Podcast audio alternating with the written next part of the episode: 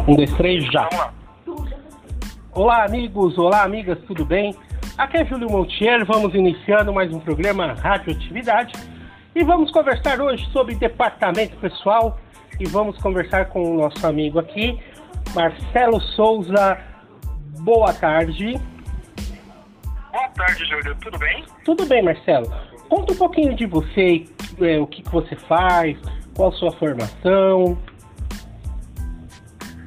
Uh, minha formação, eu sou analista de sistemas, uh, sou profissional, sou gestor de RH e departamento pessoal, que na verdade hoje em dia se torna como o nome de uh, gestor de gerente de pessoa, de, gestor de gerente pessoal. Entendi. Trabalho nessa área há uns 20 anos. E? Alô? Tô, oi, tô te ouvindo. Ah, tá me ouvindo? Eu trabalho na área há 20 anos e tenho um bom conhecimento, um amplo conhecimento nessa, nessas áreas. Hum, legal. Ô Marcelo, é, vamos conversar sobre a questão do do departamento pessoal dos recursos humanos e vamos falar também sobre RAI, sobre PIS-PASEP, sobre o pagamento do PIS-PASEP, que é tudo, acho que tudo interligado, né Marcelo? Sim, realmente, é tudo interligado. Né? Então, Marcelo, é, lembrando, gente, estou aqui com o Marcelo Souza, é, perito em departamento pessoal e recursos humanos, né? 20 anos de profissão. E nós vamos falar agora sobre departamento pessoal. Primeiro, Marcelo, o que, que é?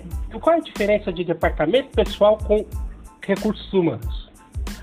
É, departamento pessoal é a área responsável pela administração dos colaboradores da empresa, tá? que exerce uma função desde quando você faz a admissão do, do colaborador tá? até o desligamento dele.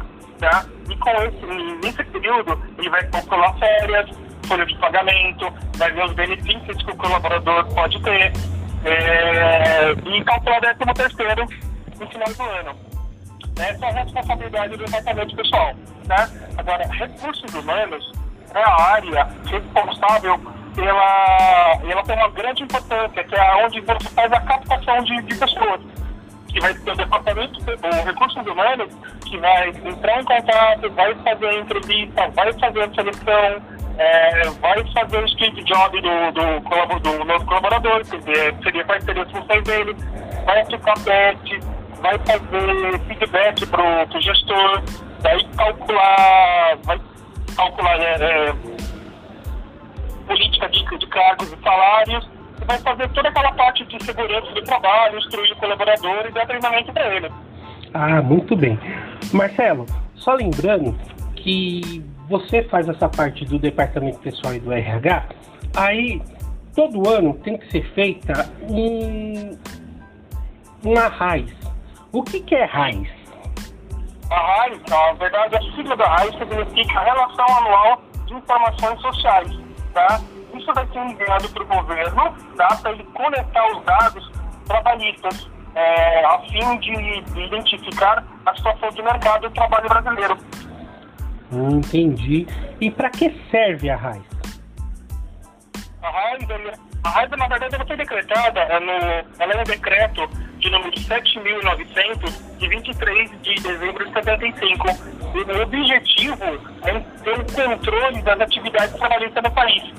Tá? Com essas informações que são passadas, é, o governo vai ter, ah, ele vai saber quando foi que o, que o, o colaborador estava trabalhando, qual que era a renda dele naquele mês, qual foi o período que ele trabalhou dentro de uma empresa e quando ele foi desligado.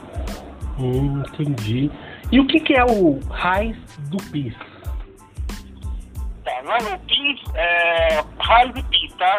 É através da raiz que quando você passa as informações, e quando o governo é, identifica essas informações, ele vai verificar se o trabalhador ele tem direito ao abono salarial, ao abono, ao abono salarial do PIS-PASEP. Ah, entendi. É, quem tem direito ao PIS-PASEP, Marcelo? Então, os colaboradores têm direito ao PIS-PASEP tem algumas regrinhas, tá? Eles têm que ter cadastrado pelo menos no PIS né, menos, de cinco, é, menos de 5 anos. tá? É, tem que ganhar é, até dois salários mínimos de remuneração por mês, ter trabalhado pelo menos 30 dias com a carteira assinada no ano base. Tá? E, francamente, é direito, o empregador ele tem que estar, tá, ele, tem que ter entrada errada dele anual. Com essas, com essas configurações, o colaborador ele consegue pagar o, o salário bônus que ele tem direito. Se ele estiver dentro dessa, dessa plataforma. Então, qual que é o valor do PISPAZEP, Marcelo?